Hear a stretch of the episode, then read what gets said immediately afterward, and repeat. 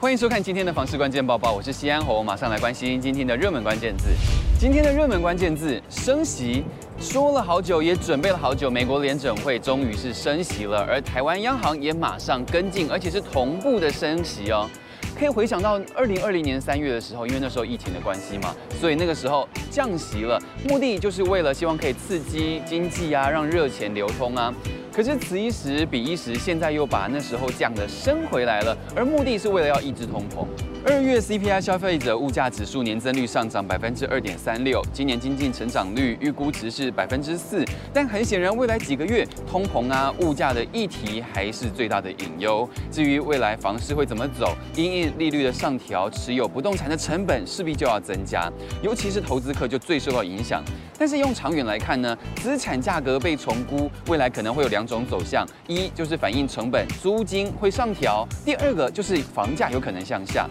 这一次的升息，重贴现率、担保放款融通利率，还有短期融通利率各调升了零点二五个百分点，所以分别由年息百分之一点一二五、百分之一点五跟百分之三点三七五，调整到变成了百分之一点三七五、百分之一点七五，还有百分之三点六二五。这是睽违近十一年的再度升息。央行总裁杨金龙也透过精算，全国房贷户的贷款金额以二十年期来算，一年负担大约要增加一万九千零七十五元呢，所以分摊下来每个月负担大概是增加千元。刚刚有提到了，这已经是魁为十一年的升息了，所以可以知道这十年间的变化其实是还蛮大的。如果你在过去这十年间你有贷款的话，你就可以知道它的变化是怎么样。因为比起二零一一年的高点，它的重贴现率那时候是百分之一点八七五，哎，如果跟现在这样比起来，好像现在还是相对比较低的了。而对于已经缴贷款超过十年以上的人，也是同样感受变化。只不过对于还没有买房的人来说，这一手恐怕就真的会让大家有点却步了，因为。利率的调整牵一发动全身，现在还能买房抗通膨吗？下一步会再调高吗？也要看接下来政府的动作。今天的精选新闻就来关心了。如果真的升息，是不是就能够抑制炒房了呢？台南市就加强稽查预售屋的销售，结果还是发现了十件违规。其中夸张的是，代销业者跟客户小订，也就是签红单之后，建设公司却以契约中暗藏的猫腻，他表示说还需要经过建设公司同意为由，要求之后要在网上加到比较高的金额，他们才会卖。这样子做就明显违反了签约就不能保留出售的规定了。房地产业者就说了，去年南科房市完全是卖方市场，不过今年初以来，政府一系列房市管制措施，市场的观望气氛有转为浓厚。许多人买房绝对是会注意到动距的问题，就是因为不希望影响到采光啊、通风啊，最重要的还有隐私的问题。有网友就表示，最近看到一个两栋二十楼的大楼的预售案，不过栋距只有二十五米，发问这样子到底是什么感受？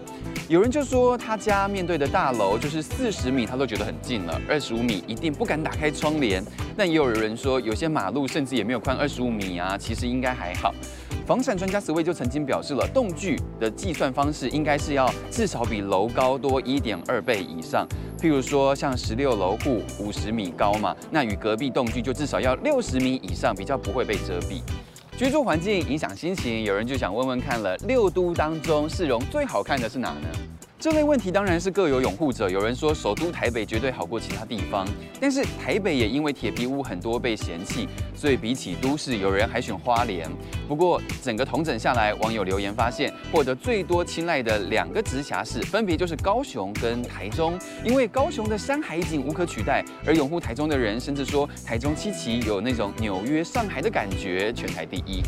今天的买房卖房，我想问来看到了有网友在挣扎，因为他说台北市四五十年的老公寓值得买吗？毕竟台北市离他上班比较近，但是又怕将来脱手会卖不到他买的价钱。有人就说了，台北市的房子其实是买地段的，老房子没有电梯，公设也比较少，漏水情况其实花钱可以处理的都不是问题。而且新房子其实也会漏水啊，所以要记得装修费额外准备就好。而底下的也有人说还可以等都更。而确实，价钱选蛋黄区是不怕跌的，但是如果要自住，就要注意环境。